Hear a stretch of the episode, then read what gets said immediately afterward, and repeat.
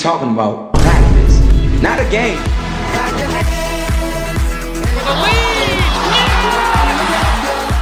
Not a game.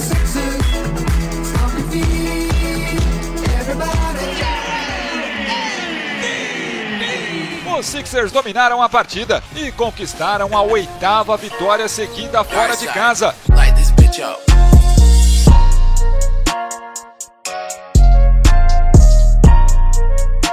Estamos começando mais um episódio do WTA Sixers, seu podcast de Sixers e NBA no Brasil. Aqui quem fala é o Vitor Slow e hoje eu tô com uma companhia um pouco diferente. Tô aqui com o Otávio lá do PNF, lá do Processo Nada Fraterno, que também é host no podcast do Sixers, veio aqui fazer companhia comigo. Tudo bem, Otávio? Opa, salve, salve, Slow. Prazerzaço estar contigo aqui. E ó, já cobro logo, hein? Depois eu vou querer estar na presença dos demais membros, hein? Vou querer. É isso aí.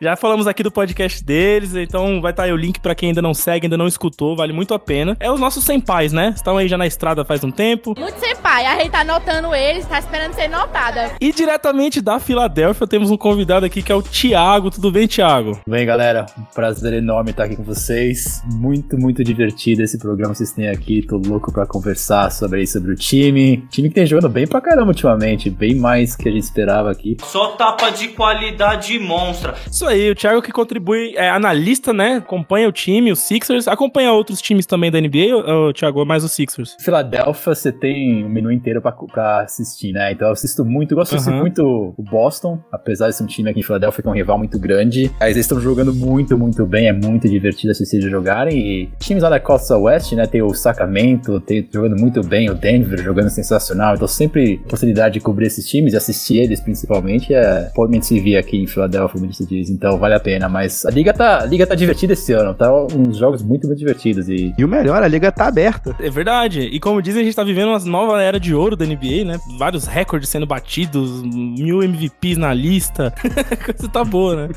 e você pode conferir as análises do Thiago lá no The Painting Lines. Vai estar aí o link do site, do canal no YouTube, onde ele contribui com material esportivo, certo? Começar aqui, vamos falar então um pouquinho da trajetória do Thiago. Como, como que é isso, Thiago? Como que você chegou em Philly? Como que você começou a cobrir os Sixers e fazer parte desse projeto todo? Em São Paulo, né? Então, acabei em Filadélfia, eu tinha 10, 12 anos de idade. Eu tenho Estados Unidos faz um bom tempo, mas o projeto mesmo do- de cobrir os Sixers começou a nascer mais ou menos no começo da pandemia, certo? Então, por volta de março, abril de 2020, o mundo inteiro fechou, certo? Então, não tinha nada na televisão, Uhum. não tinha nada acontecendo com nada. E aí, meu, aí comecei a assistir televisão, mas nada na televisão, falei, falei o seguinte, vou fechar tudo aqui, fechei a conta no Netflix, fechei a conta no HBO e abri um, um blog, meu blog personal mesmo, de comecei a escrever sobre o time de Filadélfia e as ideias que eu tinha. Naquela época tinha o Ben Simmons, Ai. aí, é. É, uma- você resolveu época- se punir, né? Você resolveu se punir.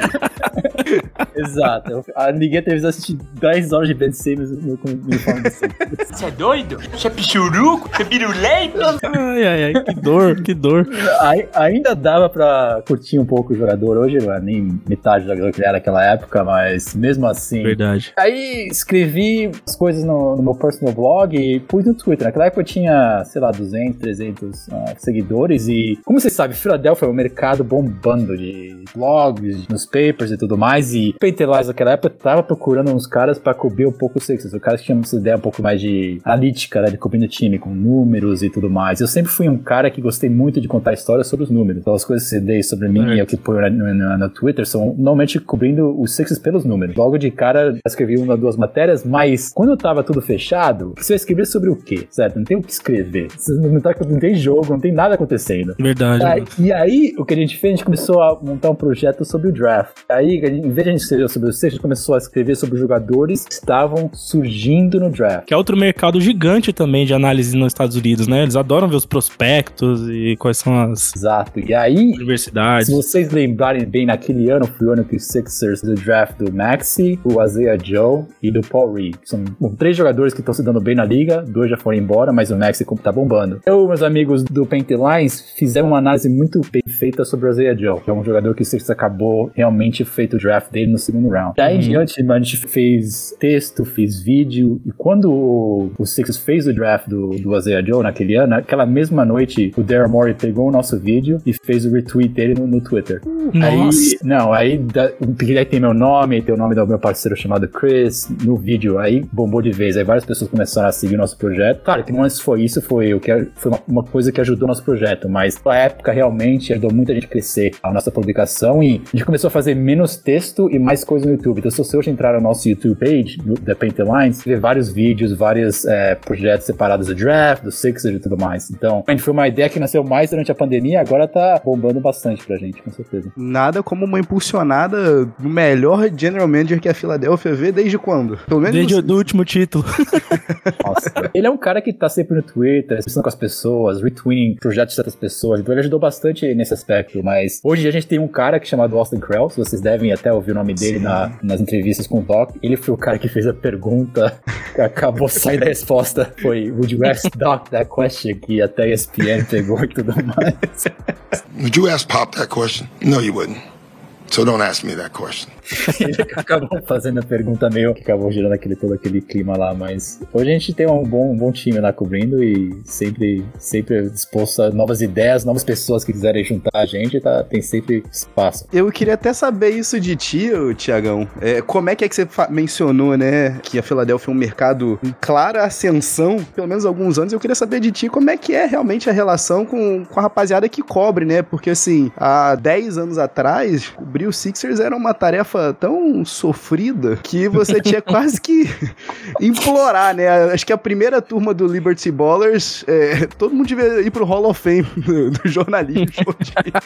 E aí eu queria saber como é que é essa interação com, com os demais, porque assim, o Jason Blevins, né, que tá com vocês no The Painted Lines, sempre teve também um- uma boa relação, né, com, com a galera do Right Rick Sanchez, com a galera do Liberty Ballers, e aí eu queria saber como é, como é que surgiu isso daí. Realmente, como você falou, aquela época de 2013 até 2016, antes do Joel Embiid chegar, foi um... Nossa, não, nem se fala. Eu, eu- era difícil eu assistir os jogos, eu nem cobri o time ainda. Eu ficava lá falando, o que que eu tô fazendo aqui? Então imagina os caras que tinham que ir ao estádio, tinham que escrever o texto. Eu realmente não me lembro de NBA dessa época. Eu não sei nem quem ganhou a NBA. Eu não, não acompanhava mesmo. Tava, tava difícil. A sensação que eu tinha é que a gente jogava outro jogo, né, cara? A gente via outros times e Sim. parecia outro esporte.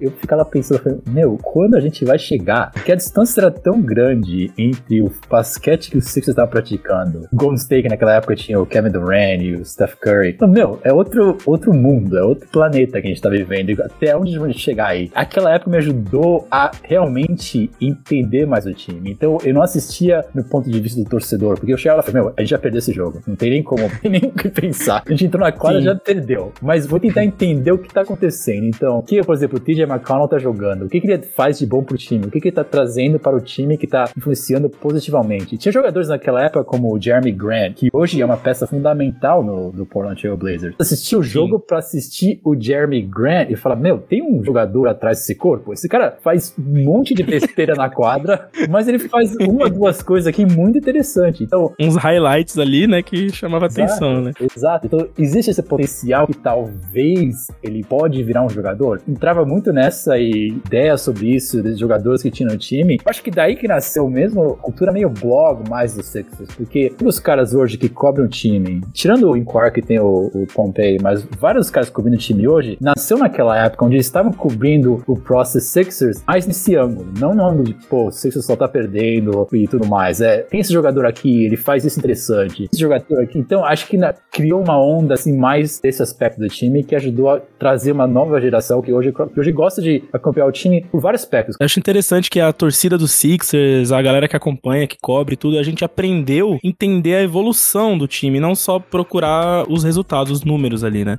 Esse- essa questão do processo. Eu lembro quando eu assisti a estreia do Embiid, né? Eu fiquei uns anos, eu fiquei uns anos sem ver assim, porque realmente o Sixers estava sofrível. E aí, como você falou, começa a ter essa cultura, esse raciocínio da gente começar a entender a evolução dos caras, pescar ali qual que é a parte que você explora, qual que é a parte que você deixa quieto e tal. Começou a surgir, né? O Sixers começou a acumular piques altas, começou a surgir jogadores e tal. E aí, mano, o Embiid ele vem, ele fica um tempo afastado por causa da lesão, não sei o quê. E aquele jogo que foi em 2016, é um jogo contra o OKC, se eu não me engano, Esse que ele mesmo. estreia, que tem aquele famoso jogo do, do tiozão dando dedo pro Westbrook. Aquela foi sensacional. Eu ainda me pego de madrugada às vezes sem conseguir dormir, botando nos melhores momentos desse jogo, confesso. Então, cara, e eu lembro que esse jogo a gente perde esse jogo, mas, cara, como eu fiquei feliz de ver um jogo que o Sixers, que foi legal de ver, saca? Que foi divertido, que eu fiquei, nossa, estamos voltando, é o processo, né? tá, tá acontecendo. Anything you'd like to say? Oh, just a process. Thanks, Joel.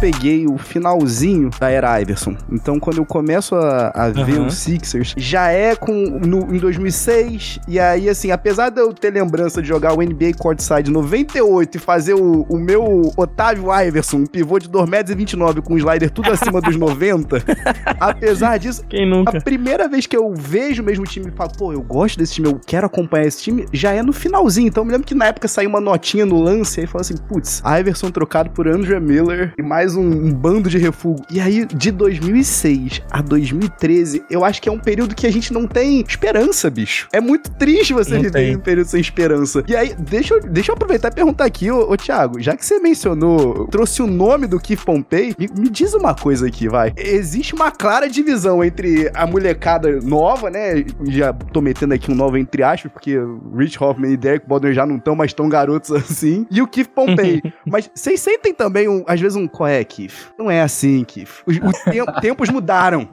tempos mudaram. O, o Taibo não vai receber essa extensão de 186 milhões por motivos óbvios. Não adianta você querer fazer um solid pro agente dele, meu amigo. Não, não força, não força. Cara, Exato. eu tô sempre no, no Twitter do Keith dando umas respostas assim. Ô Keith, tem certeza que essa ideia tá bem projetada, tá bem trabalhada, porque realmente sai umas coisas da conta dele que é, é óbvio que é o agente falando, é o técnico falando, é o general manager falando, tentando criar aquela, sabe, aquele, aquela narração, aquele clima, mas não tem nada a ver com nada. Realmente, você respeita o cara, porque o cara, o cara é o gol, dizendo assim, entre aspas, Uhum. do Sixers, mas É o pioneiro ali, tudo, né? tudo. E ele tem uma conexão com o time, ele, ele realmente traz informações que eu acho que são importantes de vez em quando, mas galera que hoje, que é uma galera jovem, é uma galera que tá tentando entender o jogo um pouco, um pouco além do básico. Eu acho que realmente, os caras que você falou, o Derek, o Rich, Kyle, e até o Austin que trabalha com a gente, eles estão no outro nível de cobertura, eles trazem muito mais, muito mais volume Camadas, né? Exato, exato. Então, mas é sempre legal, porque de vez em quando o Kid põe umas coisas Twitter que você dá risada. Outro dia ele falou, aqui um post exclusivo pra todo mundo. E ele postou as tênis da NBA. Eu falei, Kid, assim entrar na, na ESPN.com, que é gratuita, Sacanagem, mano. e ver isso em dois, dois segundos. Eu não tô entendendo. Então, realmente, é, é cumuloso, é engraçado. Porra, deixa eu ver o que, é que tem aqui nesse jornal, cara. Isso é fake news! Deixa eu perguntar mais uma coisa aqui, já que você mencionou aí os Scouting Reports do Isaiah Joe. Conta pra gente aqui, era tão dado assim que o Elton Brand tinha feito uma promessa pro agente dele? Porque eu não acreditei quando eu vi a galera falando, né, no Twitter, rolou, começa a ver aqueles burburinhos, né, subindo, ó, parece que o, o Elton Brand fez uma promessa pro agente dele. E eu só conseguia pensar, eu não acredito que a gente vai gastar nossa escolha de primeira rodada com a Isaiah Joe. Nada contra, mas pelo amor de Deus. E foi o, o melhor turnaround do possível, né? Acho que esse draft aí é o primeiro ano que a gente nailed it, do começo ao fim, desde, sei lá, 2009, quando o Drew sobra pra gente. Era, Aham. era realmente uma, uma promessa, assim, que vocês que estão aí já estavam, putz, realmente rolou isso. Até porque no ano anterior tinha aquele papo, né, de que o, Elton Brand tava apaixonado pelo Tybalt e de fato foi, né, é, roubado pelo Celtics, né, naquela troca. Isso aí era tão dado assim entre vocês, gente? Eu não consigo confirmar esse dado. Se vier, tipo, O negócio do Taibo realmente era bem claro que ouvia toda aquela promessa no primeiro round ou no anterior, mas gosto do Joe, eu não sei exatamente dizer. Eu sei que no segundo round, normalmente na, na liga, o que acontece é chega uma hora onde faz mais sentido você não ser drafted, fazer um negócio por trás com os times pra se garantir numa situação favorável. Porque a, a diferença do dinheiro aí já não faz tanta coisa. Então você prefere se posicionar num time onde você vai ter oportunidade de jogar, vai ter oportunidade de se crescer como jogador, em vez de ser draftado no segundo round por um time que, sabe, tá uma bagunça total. Então aí os jogadores já se Ou posicionam. que talvez você não vai ter espaço, né? Esse tipo Exato, de coisa. exato. Então pode ser mais nessa linha aí. Agora, falando do Azea Joe, meu, Sixers deixar esse cara embora vai ser uma coisa que vai custar muito. Nem me fala. Não, esse jogador tem um potencial, não só como um cara que consegue arremessar a bola de três num nível muito, muito alto, como ele já tá progredindo esse ano, mas é um jogador que consegue cobrir espaço na defesa. Ele não é ótimo, ótimo defensor, não. Ele não tem muita força no, na- no corpo, no- na- nas pernas, mas cobrindo espaço, jogando mais nos espaços, ele é um bom defensor. Não é um fucking corpo mais nesse aspecto. Então, o Sixers deixar esse cara ir embora, zero, nem, nem, deix- nem trocaram, deixaram o cara realmente de, por nada. Só liberou. É. Liberou, liberou. É uma coisa que não dá pra entender. Eu acho que tem muito envolvimento do Doc Rivers aí. Eu acho que o Doc Rivers nunca viu a Zergel como um jogador que poderia acrescentar ao time. Tava bem na cara mesmo. Tava na Eu cara. lembro né? quando a gente fez o primeiro podcast aqui, que a gente tava falando sobre as trocas, sobre a chegada de alguns jogadores, sobre como ia ser a temporada, e a gente comentou falando, cara, já tá na hora do Azeia Joe ganhar espaço, ganhar minutos. E, e, assim, todo mundo da torcida falava isso, né, cara? O que a gente Total. via, os poucos momentos que ele jogava, o próprio Luiz aqui do podcast, que também é de filho e tal, e ele foi em um jogo, eu não lembro agora qual jogo foi, que ele viu o Azeia Joe de perto, ele viu o cara jogar, ele falou, cara, o Azeia Joe é muito bom, dá pra perceber, sabe? Quando você assiste pessoalmente, você vê, né, um brilho diferente no jogador. Eu tava vendo um tweet do Tiagão e aí eu fiquei feliz e aí no segundo seguinte eu fiquei triste, né? Ele falando que o, o é o terceiro, né? Em bola de três pontos no Per-36 em janeiro, só atrás de dois jogadores. Clay Thompson e Isaiah Joe. Eu falei, não, não é possível. Até quando a gente tá bem, a gente Mano, tá mal. surreal, cara. Cara. E o Zé Joe batendo recorde no KC, né? Pois Batendo é, recorde da franquia, né, cara? Aff, meu, triste. eu fico triste por nós e feliz por ele, né? Porque pelo menos lá no KC ele vai ter, ele vai conseguir evoluir, ter espaço, né? É realmente o que você falou. É, no college, no preseason, no Summer League, ele sempre mostrou potencial. Mostrou até potencial quando ele, no ano do COVID, teve uns jogos onde tava todo mundo com COVID, ele teve que entrar e jogar, jogou bem. Então, pro time não enxergar esse potencial, é bem duvidoso. É endêmico o negócio. Tinha algum problema. O Doc Rivers tinha algum problema com esse cara, não sei o que que era, Eu, velho. eu tenho um amigo em Fayetteville que ele, que ele adorava ver o Isaiah Joe por lá. E aí ele falou, cara, ó, é, o problema tá no banco ali, tá? É, é com o cabeça, é com o mandante da parada. Que é o que, mais ou menos o que acontece com o Paul Reed, né? Em relação ao Doc, né? O Tybal também é um jogador que tem subidas e descidas, mas o Tybal é outro jogador que tem potencial muito forte na defesa e joga 5, 10, de vez em quando 12 minutos por jogo. Você fica olhando lá e fala, pô, será que o PJ Tucker é melhor que o Tybal? O PJ Tucker não acrescenta nada na maioria dos jogos aos Sixers. Eu entendo que ele tá lá pra fazer uma coisa, um trabalho mais de, de locker room, de chamar o pessoal, mais cultura, mais. N- não tem como você dizer que o- hoje o, o Tucker é melhor defensor que o Tybal. Não tem como. Nenhum dos caras aí E nessa ainda bola. diminui muito o nosso pace também, né? O como tá Certeza. em quadra, né? O time fica lento pra caramba. E todos os números que vai investigar sobre o Tybal mostram que esse cara devia não só jogar, tá starting pelo time. Porque o, quando você junta o Tybal com o Harden, que é um, não é um bom defensor, ah, o Harris, que também é mais ou menos, mas tem o Embiid, você tem o Tybal, você tem o Melton, muito, muito forte, porque você tem o pot- potencial do ataque e você tem o potencial da defesa. Doc não conseguiu ainda montar essa chave completa que eu acho que talvez seja o que acabe com o Sixers durante o playoffs. Vamos ver. Eita, rapaz. Que tristeza. Mas legal, já que você falou de playoffs, falou de- da, da montagem do Sixers, de como o time tá, né, se comportando aí, a gente podia dar uma subida aqui na, no, no ânimo da conversa e falar de como tá o Sixers em 2023, né, cara? Porque se a gente for pensar que a trajetória começa a temporada, James Harden renova por um valor um pouco abaixo, pô, legal, empolgação total, né? Chega o Melton, enfim, temporada começa uma lástima, né? A gente já toma um tapa na cara. O Sixers não começava 0-3 desde o início do processo com o Embiid lá, começando, né, cara? Tipo, foi três é, derrotas seguidas, assim, estranhas, né? Aí a gente falou, opa, sinal de alerta, como, né? E aí a coisa ficou meio es- esquisita. Foi altos e baixos, o time tava tendo muito problema com rotação, muita isolation que o Embiid tava fazendo que a gente nem imaginava que fosse ter mais, né? A gente, caramba, tá rolando aqui, né, cara? E aí, beleza, teve um momento em que Embiid e Harden ficaram um tempo fora do time. Foi necessário aí, acho que o Doc, ao meu ver, é um cara muito teimoso, assim. Você, não, você nunca vê ele experimentando, ele, ele tentando criar alternativas, né? Pelo menos é o que eu, que eu vejo, assim. Não sei se é o caso, tá? Tô dando uma teoria aqui. Eu acho que esse lance de ter ficado um tempo sem Embiid, sem Harden, até mesmo sem o Maxey, obrigou ele a, a usar algumas peças. A gente viu muito mais o Melton jogando na 2, né? Ali e tal. Uhum. E aí surgiram alternativas, acabaram surgindo. E agora você tem o Sixers na virada do ano já melhorando, já vinha numa crescente. Vejo isso pelos Power Rankings que a NBA lança, né? O Sixers sempre subindo, sempre subindo. Chegou a estar em primeiro lugar recentemente. E aí em janeiro a coisa ficou bom, ficou legal, ficou bacana. Ficou bem legal. Ficou irreconhecível. E é uma coisa. Uau, cara, o que, que tá acontecendo e tal? O que, que vocês atribuem assim? Vamos tentar dissecar um pouco do que tá rolando com o time nesse ano. Cara, você tocou em vários pontos muito interessantes. Eu acho que, primeiramente, o ponto do Doc é fundamental. Eu acho que você matou a charada nesse aspecto. Realmente, o Doc não é um técnico que experimenta muito, mas como você falou, quando, sabe, cai Harden, cai Embiid, cai Maxi, você te- literalmente tem que experimentar, você tá fora de opções completamente. Eu acho que a, a ideia fundamental que encaixou bem nesses últimos mês, mês e meio, foi o fato que é ataque, meu. James Harden B. São os dois jogadores que vão criar o seu no ofensivo. Uhum.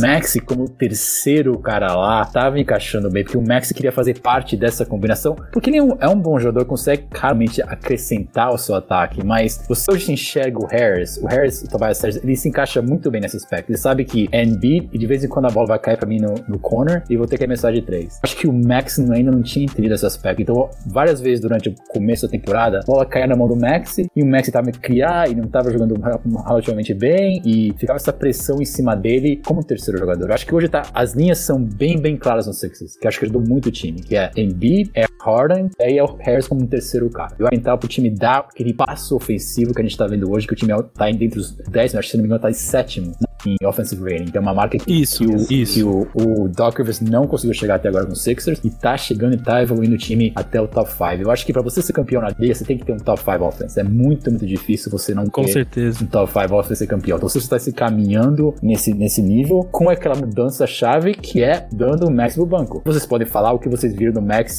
nos dois, três jogos, que, que eu achei foi sensacional. Os últimos dois, três jogos com Achei o Max legal. saindo do banco, aumentando o pace do time, pondo, pondo fogo no jogo, criando oportunidade de ataque contra times que não tem mais aquele rim protector que ela tá no banco normalmente, Uhum. tá? Então, aí fica uma dinâmica muito interessante do time que eu acho que vai dar muito trabalho para os adversários se encaixarem. Então, queria ouvir o que vocês acharam do Max por aí, mas acho que começa por aí, por fato que é Bira Harden montar o time daí. E aí que acho que o Doc foi, foi muito bem nesse aspecto. Eu tô com vocês dois nesse, nesse sentido, né? Quando o Harden chega na Filadélfia, eu acho que essa era a grande expectativa, né? Da gente ter, de fato, uma offense de meia quadra decente, né? Porque, assim, o Embiid nunca tinha jogado com um maestro no pick and roll, né? Isso aí faz uma diferença tremenda. Então, assim, é, eu, a gente vai falar mais pra frente do Doc, mas uma coisa que a gente tem que parabenizá-lo, se bem que não é nem parabenizar, vai, ele tá fazendo o trabalho dele. Eu não vou parabenizar ninguém por fazer o trabalho. Mas assim, ele deixar o Embiid desconfortável pra falar assim, olha só, onde é que você se sente confortável? Porque é aquilo, a gente não ganha mais a liga, a gente não vê mais a liga sendo ganha ali no debaixo do poste. Não tem mais essa condição, não existe mais isso. E quando o Embiid estava sozinho, como tu falou, Slow, todas as vezes que a gente operava, né, ali no, no isolation com ele, a gente sabia que dava certo durante a regular, mas que nos playoffs, com um pace mais devagar, né, os espaços cada vez Os menores, ajustes, né? Que os, que os outros times fazem. uma série, uma série de sete, onde você tem os times realmente fazendo aqueles ajustes pontuais, a gente sabia que não dava. Sempre foi muito previsível, né? Vencer o ciclo. Sempre, sempre. O triste é a gente conseguir uma maneira cada vez mais bizarra de ser eliminado, né? Fosse na dunk que não, que não, que jamais tivemos do Ben Simmons contra o Hawks, seja nas eliminações pro Celtics, mas assim, naquelas chamadas tenebrosas do Brett Brown, apesar de eu ser um apologista dele, né? Depois de um timeout.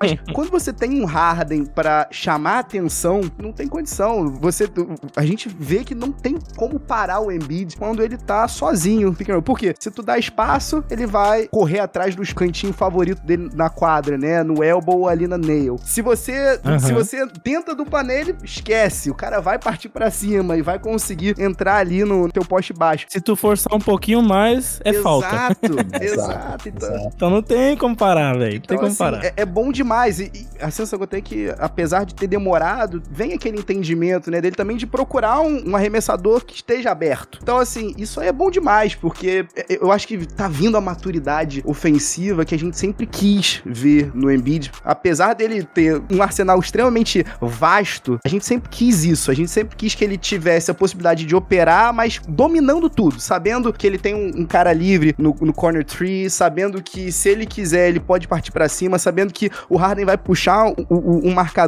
e ele vai poder, né, meter ali a bolinha do, do canto dele favorito. Então, assim, esse jogo, uhum. né, esse two-man game, olha, não, não sei vocês, mas eu me contento com muito pouco às vezes. Eu me contentava vendo o two-man game dele com Seth Curry, ver esse two-man game dele com Harden, pelo amor de Deus. É outro nível, é outro é outra nível, prateleira. Cara, é exatamente isso, meu. Você, você assiste o Sixers hoje, é, eles fazem uma jogada, é middle pick and roll. O Embiid faz o screen, o Harden atrás o segundo jogador, o Embiid pega a bola na, na free throw line, e aí tem opção, o arremesso, e se vier o segundo cara, eu passo pro Melton, eu passo pro Niang, então o Harris estão completamente aberto. É bem básico, você falou, mas é uma coisa que é literalmente impossível de parar do jeito que eles montaram o time. É. é muito, muito difícil de parar. Não toa, o Harden deu uma entrevista recente falando: olha, eu sei que o Embiid nunca teve um playmaker como eu do uhum. lado, né? E isso que é uma coisa que eu acho que demorou um tempinho para eles se encaixarem mais, sabe? Pra criar aquela química. Uhum. O Harden é um cara extremamente sério, assim, quando ele tá jogando. Ele, você percebe, às vezes, é, você tá assistindo o jogo, você acha até que ele tá brigando com os caras, né? Que, que fechou o tempo e tal. Mas não, ele tá ali, em cima, chamando atenção, criando concentração nos caras e tal. Ele é esse, ele é esse cara, né? O tempo todo. E acho que esse lance dele tá. Ele e o Embiid estão se entendendo melhor, né? O Embiid também tinha que abrir ali a mente um pouquinho para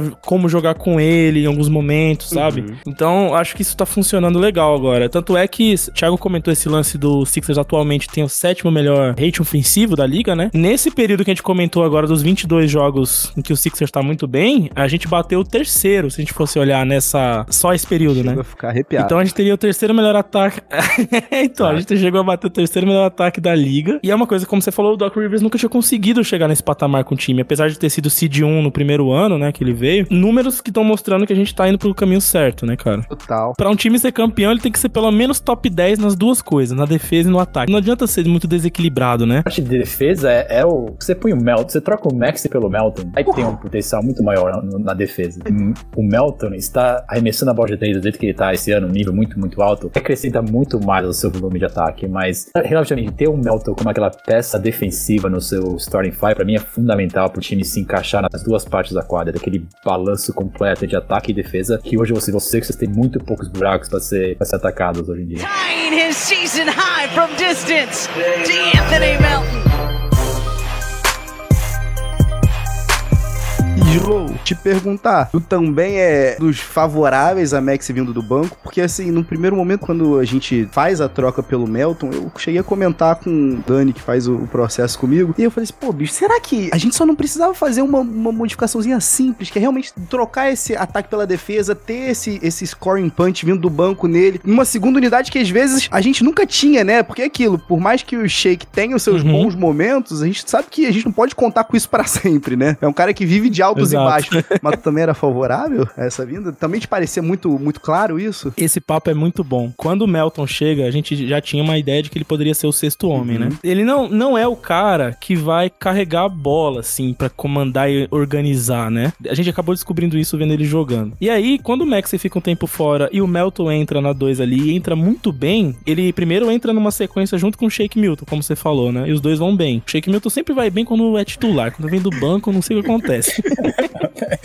Ele realmente é Duro. é. Aí o Harden volta, aí a gente fez uma enquete com a galera que escuta o podcast aqui e deu tipo assim: 54% queria o Maxey titular e 46% queria ele no banco. Tá a galera dividida, assim, em geral não sabia muito, né? E a gente até fez uma discussão rápida sobre isso no, no podcast aqui que o Raoni ele falou: Cara, eu preciso ver isso na prática pra querer acreditar que o Maxey tem que vir do banco, porque precisa ver ele jogando com o Embiid, com, ainda não tava, né? Disponível uhum. e tal, enfim. No final das contas, eu, atualmente, eu sou super favorável e acho isso muito legal porque o Max, ele compra, né, essa ideia, não como tipo, ah, nossa, como eu queria vir do banco, mas assim, o que eu preciso fazer para esse time vencer? É vir do banco? Então eu vou vir do banco, sabe? Eu acho essa mentalidade dele muito legal. Então no momento, eu tô sentindo uma vibe boa, assim, dele vindo do banco. Ele foi titular contra o Kings e jogou muito bem, foi o cestinho, a gente fica com aquela saudade, né, dele no time titular. Mas é isso, eu, eu tô comprando esse conceito, mano. Para mim é, é maravilhoso maravilhoso. E volto aqui no que vocês tinham falado do, do Isaiah Joe. Eu só consigo pensar, cara, pra mim, era não dispensar Isaiah Joe e falar assim: olha só, tá vendo o, o de Anthony Melton? Se ele cuspir, você vai cuspir do lado. Se ele respirar torto, você vai respirar torto igual a ele. Só reproduza exatamente. Porque assim, a sensação que eu tenho é que o Melton é tudo aquilo que a gente sempre quis de um wing e a gente nunca teve, né? Uhum. A, a gente se contentou já uma vez com Hollis Thompson e a gente recebeu uma, uma, uma opção de fato que defenda e arremesse, né? E possa jogar minutos de qualidade. Isso aí é, é único. Eu acho que eu nunca vivi isso como torcedor do Sixers.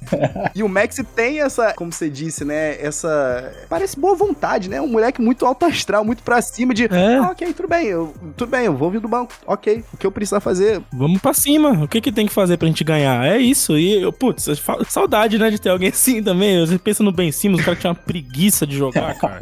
Aí você vê um moleque que tá ali pro, pro que der e vier. Pô, sensacional. Eu faço é Game 6 contra o Boston de 3 a 2 Faltando 3 minutos, você tá ganhando de 3 pontos. Você acha que o Doc Rivers tira o Max da quadra e põe o, o Melton e fechar e tentar ganhar o jogo, não. Porque acho que é aí que é a pergunta crítica. Começar não é uma Uhum. coisa, mas quem vai fechar jogos, os jogos críticos na, no playoffs? E aí que eu acho que o Doc Rivers ainda se perde um pouco. Ele vai mais no, a gente chama de gut feel, e enxergar o que tá acontecendo na quadra. Ela, naquele momento, era um jogador defensivo na quadra para fechar, porque eu, sabe, eu sei que eu posso contar com o Harden, posso contar com o Embiid para fazer a- as pontuações, mas às vezes você ainda enxerga o Max fechando o jogo, não tocando na bola no ataque, sendo exploitado no- na parte defensiva, que é uma coisa que sei se ainda o Doc conseguiu realizar. Se ele conseguiu enxergar essa parte do jogo, eu acho que o Sixers está muito, muito bem. Vamos flodar ele. Vamos, vamos, vamos mandar um monte de mensagem, ele se reveza, fica mandando mensagem pro Doc Rivers todo dia. Uma hora ele vai ter que É ler. até o que o Austin é, escreveu, né, na, na, na última coluna do último jogo contra o Kings, né? Ele, ele, tem, ele vai pelo gut, né? Ele vai, vai nos instintos dele. Então, assim, nesse último jogo, né? Fica na dúvida, pô, vou de quem? Vou de Shake Milton ou vou de Tybalt? E ele vai no, no Shake inteiramente, exclusivamente porque, ah, Milton tá bem, eu vou, vou continuar riding com ele, né? Só que é aquilo, a gente sabe que Uhum. nem sempre vai ser assim. Às vezes você precisa realmente do, opa, peraí, aqui eu realmente preciso desse cara. E eu preciso aqui que o Tybalt tenha mais minutos, como você disse, pra também se aclimatar, porque não adianta nada não botar o cara durante a temporada regular inteira, depois chega nos playoffs e faz um primeiro teste. Isso me lembra sempre aquele jogo, é, é o jogo 5 contra o Hawks, eu, eu acho que é o jogo 5 que ele simplesmente me, me vem com o Shake Milton de titular, é uma parada assim que ele nunca tinha feito na temporada regular inteira. Ele resolveu fazendo um jogo 5, sabe, com, com a temporada na linha, ok, vamos, vamos aqui misturar, vamos, vamos tentar isso aqui. A gente não tem espaço pra Não isso. é o momento, né? Não, mano. Senhor Doc Rivers. Bom, a gente pode fazer um podcast inteiro sobre Doc Rivers, só as decisões que ele faz na quadra. Fica preparado, tomar um calmante. antes. sobreviver eternamente daquele Coach of the Year com o Magic no início do milênio e daquele título de 2007, porra, um dos times mais incríveis que a gente viu nos últimos 20 anos da NBA, né? Então, assim, difícil a gente, inclusive, encontrar alguém que tenha tido tanto talento nas mãos e tenha conseguido produzir tão pouco, né? Verdade, se para pensar, o Doc ele se sustenta em cima desse título do Boston e, obviamente, dos números de temporada regular dele que não são ruins, né? Ele, ele tá atualmente entre os maiores aí em atividade com vitórias. Eu não tenho certeza agora se ele só tá atrás do Popovich em atividade. Tá correto, tá correto. Em atividade, tá correto. É isso, né? E aí ele, puta, e aí ele, se mon- ele monta em cima disso aí e acabou, né? Ele é o cara, ninguém, ninguém ele tá sempre certo. É isso aí. Cara, eu morava em Los Angeles quando o Doc Rivers era coach do Clippers. Sempre nos jogos dos Clippers, que era, era, eram os jogos mais baratos, o Lakers muito caro, principalmente agora com o LeBron. Eu sentava lá e o Clippers naquela época tinha um time, um timaço. Tinha o Chris Paul, o Blake Griffin. É o Lobby Nossa. City que eles falavam, né? O AJ Redick, era um time muito, muito divertido assistir. Um timaço, timaço. E eu assistia Clippers e, sei lá, Minnesota Timberwolves parado na quadra, jogando mal pra caramba. Um cara gritando com o outro, gritando com o técnico, gritando com o árbitro, gritando com o cara do banco. Você fala, meu, esses caras devem odiar o técnico. Tudo aqui puto da vida, ninguém com vontade de jogar, um time com um talento enorme, jogando mal, mal, mal. E aí, professor, achou o que do primeiro tempo? Uma bosta. Acho que o problema é a bola, não é possível, cara. E qual é a opção que tem pro segundo tempo? Só se pegar uma vara de marmelo e dar no lombo de cada um. Eu nunca, nunca fui fã de- dele como técnico e como produto que ele, que ele põe na quadra. E quando o Sixers fez a, a contratação, eu sempre tive a minha, a minha dúvida, mas esse ano ele tem feito um trabalho razoável bom. A gente tá aqui conversando. A gente acaba torcendo, né? Mas em, em dado momento, a dúvida era qual vai ser o time que vai subir no elevador aqui no- junto, com, junto com o Hits? Vai ser o Warriors ou vai ser o Clippers, né? A gente teve esse momento lá em 2014, né? Então, assim, é, é o que tu falou. Acho que o, o dano causado por um técnico é tão grande quanto o benefício causado pelo mesmo, né? A diferença de você receber um, um Steve Kerr e você ter um Doc Rivers, né? Mata-se todo momento da franquia. Recentemente teve aquela entrevista do Paul George, né? Falando de como na época que ele jogou com o Doc Rivers, o jogo dele não foi bom muito por conta da maneira como ele queria que ele jogasse, né? Ele falou que eu não tava confortável jogar daquela forma, o Doc Rivers não era uma pessoa abria mão da, da sua visão de jogo, e isso me prejudicou naquela temporada e tal. Então, você vê, né? como influencia, né? Influencia demais na performance dos caras ali no dia a dia, né? A gente não tá acompanhando assim por dentro, mas a gente percebe, né? Exatamente. E assim, é, a gente tem um, um coaching staff do cacete, né, bicho? Porque assim, Dan Burke com mais de 30 anos aí de experiência, um especialista defensivo, um Dave Yeager que, pô, eu, eu confesso a vocês que eu vou viver 100 anos e eu nunca vou entender por que, que o cara não recebeu outra oportunidade. Eu vou viver eternamente exaltando aquela a coletiva de imprensa que ele dá depois de um, de um jogo do, do Grizzlies, que ele chora, né? Falando o quanto ele, ele queria aquela vitória por aqueles caras. Então, assim, são pessoas que conseguem se conectar. Uhum. Tu tem um Sam Cassell que, pô, há quantos anos a gente não vê ele aí num, num, num papo de, ah, opa, talvez o próximo assistente a vir, né, como treinador principal, talvez seja o Sam Cassell e tem todo um, um papel, né, no desenvolvimento dos nossos jovens. Então, assim, é um cara que tá muito bem assessorado, porra. Não é possível, gente. Difícil, né, cara? Tanto é que se saísse o Doc hoje, eu preferiria até que algum deles assumisse do que buscar alguém no mercado. Contigo, tá? Tô contigo. Concordo plenamente. Agora uma pergunta, Thiago. O Luiz, ele sempre fala, né, que na Filadélfia o tempo do Doc tá pra acabar, assim, ninguém tem mais paciência com ele. Você acha que essa, vamos, vamos colocar assim, os times tá indo melhor, tá melhorando, tá dando mais gosto. Ele já vai falar de expectativas assim nos offs e tal. Mas você acredita que o tempo do Doc Rivers tá assim bem difícil pra ele ou ele tem muita chance ainda de se de continuar ali no comando? Eu acho que tem muita chance de terminar o contrato daquele de Filadélfia. Eu acho que realmente deram cinco anos para ele, né? Então tem mais esse ano e depois mais dois anos. Eu acho Ai, que ai, ai, não fala isso não. é complicado. Não sei, eu não sei quem. Não tinha ninguém pra dar cinco anos quando ele, ele tá falando de retire, né? Ele saiu do Clippers, falou, eu vou retire, e aí chega lá os Sixers dá cinco anos pro cara. Não pra entender o raciocínio. Tá aqui cinco anos pra você. É o Tom Brand, Nossa né? Senhora. Então tem esse aspecto do dinheiro, eu acho que o ownership Sixers não tem interesse de pagar dois técnicos, eles estão falando em montar uma arena nova em Filadélfia, estão falando em comprar, se não me engano, um outro time de futebol americano, ou de hockey, se não me engano. Dinheiro, né? Não precisa de dinheiro e, Nossa. e dinheiro é grana, Grana, grana. Tem esse aspecto. Tem um aspecto que eu acho que o Maury gosta do, do Doc Rivers. Acho que o Maury tem uma ideia que o técnico é muito importante. Eu acho que os jogadores que fazem o time ganhar ou não. Acho que essa é uma cultura que o Maury tem. Acho que o Maury vê o Doc Rivers como um técnico que consegue não atrapalhar o time. Eu não enxergo assim. Eu acho o oposto. Acho que o Doc, o Doc Rivers é um cara que atrapalha e muito a evolução do time, principalmente no playoffs. Sim. Eu não vê assim. Então, acho que o fato que o ownership dos Sixers e o Maury estão juntos ao Doc Rivers fazem quase impossível para que o técnico seja mandado embora. Agora, se chegar no playoffs e tiver uma outra saída, como foi nos últimos dois anos, aí, aí você não tem como, porque os últimos dois anos foi, foi bem ridículo. Principalmente no ano passado. Foi vergonhoso, né? Porque no ano anterior teve toda aquela coisa com o Ben Simmons que atrapalhou muito ao, ao time. Apesar de eu acho que mesmo sem o Ben Simmons, eles deveriam ter ganhado tanto assim. Ele realmente atrapalhou muito ao time a execução, porque ele realmente parou de jogar basquete. Aquela, naquela série com, com o Atlanta. Foi bizarro, completamente. foi bizarro. Com o Miami, falando, ah, o Embiid tá machucado, tá machucado, mas o Miami também não tava assim, o Lowry. Esperando em casa foi realmente um vexame. Pararam de competir, pararam de jogar. O Miami fez o que queria naquela última partida. Eu acho que foi uma refle- reflexão do técnico. Tanto é que eles acabam trazendo todos os amigos, James Harden, o Daniel House, e depois fizeram o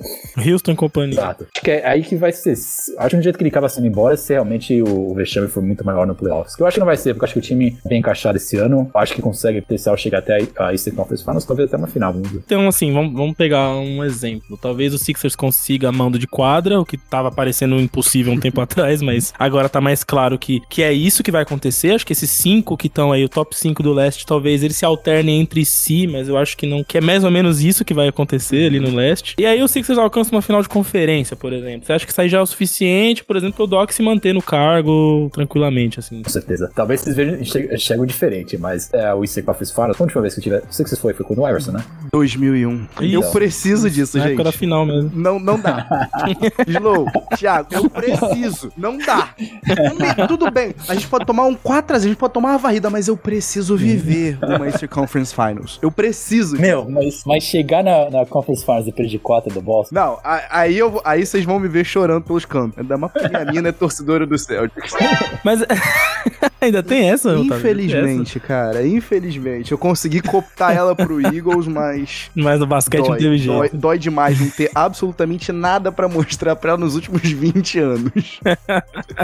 É, e o Boston que tá aí, né? Voando, né, cara? Mantendo aí a, a constância. Eles têm Dá time gosto de massa. ver. Ah, eu acho que hoje é o time mais completo da NBA, né, cara? Eles estão terceiro melhor ataque e quinta melhor defesa, né? Então eles estão top 5 nos dois, nos dois quesitos, né? É muito, muito bom o que eu time. Confesso a vocês que me deixa a blue bleblé das ideias. Porque é inacreditável pra mim que eu pensei, não, tudo bem, depois desse escândalo, que não foi tão escândalo assim do o Doca, não é possível. Alguma coisa tem que abalar essa estrutura aí. Não dá. Ah, meu Deus do céu, os caras, os cara, porra, elevaram Brad Stevens a uma posição né, né, de, de, de gerência sem nenhum desmerecimento. Não, agora vai dar. Agora os caras vão cair. Não, não dá, gente, peraí. E aí o que acaba sendo Não dá. conflitante, porque eu concordo com o Thiago. Eu acho que sim, o técnico influencia muito. E tu vê um coach Mazula trazendo esse, esse effort, né? Essa, essas performances da galera. E eu fico assim, pô, não é possível. Será que os caras conseguem se autogerir assim? Dói muito. Não vou mentir pra vocês, não. Dói muito.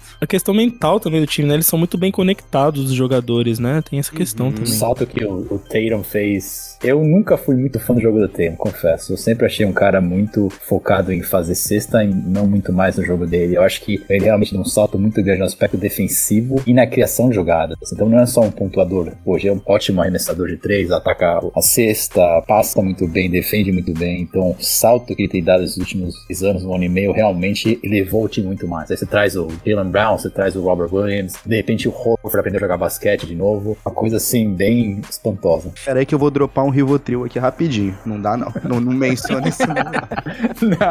É, é- é muito triste a gente ver é, o Jason Tatum entrar num mesmo, considerado ali no mesmo patamar do Ben Simmons ali na época, né? E, e a evolução, a diferença da evolução dos dois, cara. E o potencial, que os, os dois tinham potencial, mas só um teve, né? A, a evolução Exato, esperada. exato. O outro, triste. E é sempre com o Sixers que acontece isso, né, cara? Impressionante como a gente tem uma organização de time que, que vira até piada, assim. Aquela trade pra subir de terceiro pra primeiro no draft de 2017, Uhum. né? Que, que gera todo o retweet Armageddon, né? Até ali a gente tava fazendo certo. Era o, o que a gente precisava pra aquele, aquele elenco, né? E o cara, porra, o Futs simplesmente desaprende a arremessar. Inclusive, eu não sei que, por qual motivo eu ainda tenho uma jersey do cara aqui, Caramba. bicho. Olha que triste. Olha o quão comprado eu Não, tava. mas é, foi Olha o quão foi uma comprado. empolgação danada ali na época, eu lembro, cara. Que fez todo mundo empolgado, né? Pique 1, o cara jogava muito e tal, e aí chega lá aquela má gestão no DM também, E né? o pior de tudo, sendo muito sincero com vocês, no, no- no grupo que eu tenho com uma rapaziadinha que acompanha já há algum tempinho também, sofre, na realidade, né, com, com a gente, eu me lembro que eu era um dos únicos que era contra uma, uma troca do Markel Fultz, porque eu pensava assim, pô, peraí, tudo bem, o cara tá péssimo, mas a gente vai trocar o cara no lowest do low value dele. E a gente fez isso, a gente se livrou do cara pelo Jonathan Simmons e duas escolhas de É segunda rodada, a gente conseguiu nenhuma escolha fake de primeiro, sabe? Então assim, dói. E essa, e essa semana o Magic venceu a terceira vitória desse ano, né? Dessa season contra o Boston, com o toco do Fultz no Tatum, né?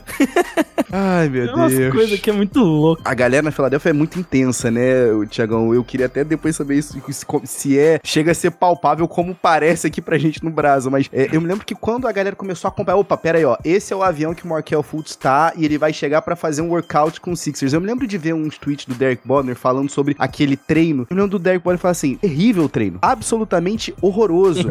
O arremesso tá estranho, tem muita coisa esquisita. E aí eu me lembro de Exato. daqui e assim, não importa, não importa. Ah, é um- o cara o cara, pe- o cara pegou o avião, ele tá cansado. Eu vou, eu, vou, eu vou relevar isso daí. Eu queria muito acreditar como eu acreditei, sabe? assisti aquele vídeo, meu. Eu lembro daquele vídeo. Assisti até e falei, isso aqui tá estranho, meu. O cara acertou uma, tá, tá sem vontade de jogar. Mas, como você falou, é o Markel Fultz.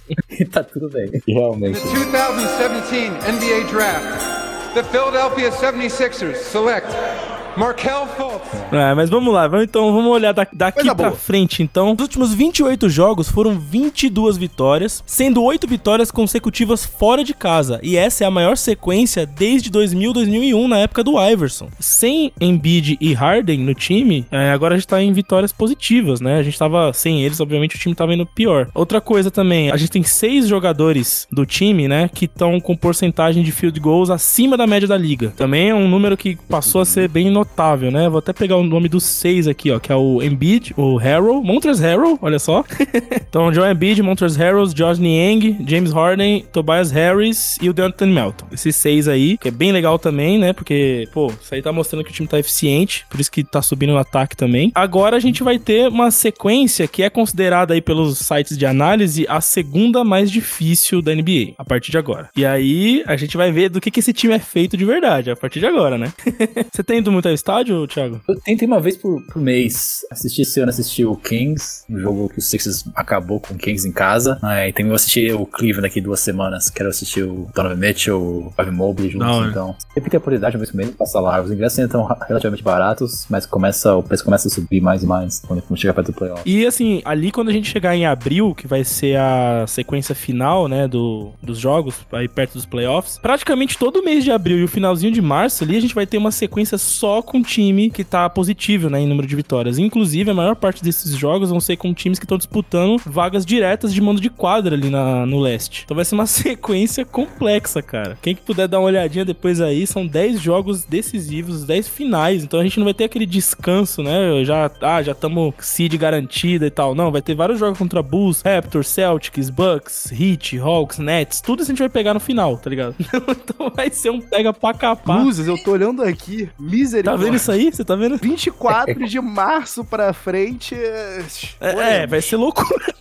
Fora que a gente vai pegar aí Golden State, Cara, vamos mas- pegar Suns, Nuggets nessa brincadeira também, cara. Vai ser loucura. O importante é, nesse aspecto é, é saúde. Se o Sixers perder, sei lá, 7 de 10 jogos e não sair muito bem né, nesses jogos, se o Harden e o Embiid estiverem bem de saúde, eu acho que a notícia é positiva, porque nos últimos anos o time não tem chegado no playoffs bem de saúde. O Harden no passado, o Embiid todos os anos parece se machuca antes do playoffs, então Verdade. seria bom se eles chegarem, talvez eles caem pra terceiro ou quarto seed, mas se eles estiverem com inteiro como um time, o Embiid estiver bem, o Harden estiver bem principalmente, eu acho que esse deve ser a meta do time, fechar aqui a temporada do playoff. Até pra esconder um pouco do ouro, né? O que, que a gente vai fazer nos próximos. Exato. É, a chave é essa, né? O Embiid nunca chega saudável, sempre tem algum problema. Se chegar esse ano, a gente tem chance aí de, de brigar, né? Porque se não, cara, pode esquecer. Sem ou sem Harden, É, esquece. Não tem, não tem festa, não. Não tem. Expectativas nos offs é essa. A gente chegar saudável e aí a gente vai dar trabalho. Vamos dar trabalho pros caras. Se conseguir mando de quadra chegar saudável, eu vou hashtag empolgar aqui. Já vou comprar as bandeirolas, caixa de 24 tiros, os vizinhos que me aguente. Às duas da manhã. Tá acreditando hoje na vitória? Não tô acreditando, não tenho certeza que vai ganhar e todo mundo vai ficar feliz. Mas eu acho que chegou o nosso momento, tá, gente? O, o Paul Hildrick, acho que é, foi ele mesmo que escreveu, né? A gente passou por tanta coisa nesses últimos anos. O processo em si, é, Navicular Bones, o problema no braço do Markel Fultz, que a gente nunca vai saber se rolou mesmo algum acidente de mountain bike ou não. o, todo o rolê dele, da mãe dele, bo- supostamente botar a câmera na casa dele, porque ele tava levando tudo quanto é mulher na casa dele. o Burner Gate e os Colangelos, o front office colaborativo, o arremesso do Kawhi, não ter conseguido manter o Jimmy Butler, coisa que a gente sabia desde o momento que a Ai, gente faz cara. a troca pelo Tobias Harris que a gente não conseguia. A era do Al Horford, Ben Simmons em geral, então assim... Muita coisa, né, cara? Saídas seguidas, né, em, em segunda rodada dos playoffs, então assim, a gente se machucou, mas eu acho que a gente criou a casca pra esse momento. Então assim, se a gente conseguir chegar com saúde, Slow, prepara aí a- uma cerveja aí que eu vou estar colando aí boa, também. boa. Depois eu vou colar lá na Filadélfia. Depois a gente vai colar lá na casa de Tiagão pra É isso perturbar, aí. Depois que o Eagles ganhar o Super Bowl ainda, nossa, vai ser o Que isso? três, quatro que meses de festa aqui. em casa. Filadélfia vai ser um carnaval eterno aí, bicho. Não vai sobrar nada da cidade. Uma última perguntinha pra vocês. Vocês também concordam com o Tobias Harris? Vocês já reviram aquele lance tantas vezes? Vocês já veem o Kawhi andando com a bola quando ele recebe? Ah. Cara, eu confesso, eu assisti aquele lance uma, duas vezes. Eu não, nunca mais vou ter. eu, tem essa coisa, quando dói muito, eu desligo completamente. E uma jogada aqui. Machuca. Eu- é uma discussão que tem tido na liga, né? Mas eles têm dado essa- essas, essas colheres de chá pra essas andadinhas, essas carregadas, velho. Isso Não foi só naquele momento do jogo, isso que é fogo, né? Se fosse só naquele ponto, aí ainda dá pra gente, tipo, criar um caso. Mas isso acontece pra todo lado. Não sei. Me deixa muito coringa das É, ideias. eu tô vendo muito não. Mas é isso, rapaziada. Muito obrigado aí por vocês terem participado pro- do programa de hoje. Do papo aí foi muito legal, show de bola. Espero que vocês possam participar mais vezes aí. A gente também tá tentando fazer alguns conteúdos e vídeo também. Então, sempre que puder, vamos tentar marcar, fechou? E agradecer demais a presença aí do Otávio. Muito obrigado, Otávio, por, por ajudar aqui a co-hostear esse podcast maravilhoso. Onde que a gente pode encontrar você, Otávio, pra ouvir além do processo Nada Fraterno? Pô, Slow, o prazer é 100% meu, porque assim, eu adoro a tua edição, eu adoro o teu papo com os meninos. e assim, bicho, tá aqui, né? Apesar de, de, de Luiz não estar aqui, você sempre tem, eu tô sentindo isso aqui, tu sempre tem alguém na Filadélfia no, nos É mesmo, né? Esse é brabo. sempre tem algum residente. Então, assim, pra mim tá sendo um prazerzaço estar na tua presença e estar junto com o Tiagão aqui. A galera pode me acompanhar no processo Nada Fraterno, apesar da gente estar mais do que reticente, né, na- nas gravações aqui. A gente tá devendo, na realidade, né, um, um cast novo. A gente tem um episódio gravado que a época de publicar. Então, assim, já passou do tempo. Amanhã tenho gravação com o com, com meu amigo Daniel Degrande. Mandar um forte abraço aqui pra Opa. ele. Mas a galera pode me seguir no arroba Otávio Mainente, M-A-I-N-A-N-T-I, no Twitter, também no Instagram. Vai estar aí no post pra galera. Valeu. Tiagão, muito obrigado pela participação também. Pô, sensacional a sua experiência aí do dia a dia, da- do feeling, né? A gente gosta de, de sempre sentir esse feeling da cidade da Filadélfia, que é muito legal, muito bacana. Né? Mais uma vez, reforçar pra galera, acompanhar o The Painted Lines aí, vai estar os links todos no post. Sigam o Thiago também. Muito obrigado, hein, Thiago? Valeu. Prazer, pessoal. Muito divertido conversar com vocês sobre o Sixers. Sempre disposto a trazer o, o feeling de Filadélfia juntos a vocês. E vamos lá, meu. Estamos chegando aqui na reta final esse ano. E quem sabe esse seja um ano onde sobre o Sixers campeão Opa! da liga da Já NBA. pensou, é? NFL e NBA no mesmo ano? Eita! Nossa, nossa, nossa. Eu sinto que vocês vão ficar loucos. Como eu falei, não vai sobrar nada da cidade. né? O melhor é comprar, a- comprar a passagem agora. Já, já pega aquele hotel. Faz o estoque de Philly cheesesteak aí, que vai acabar tudo. Valeu, galera. Até a próxima.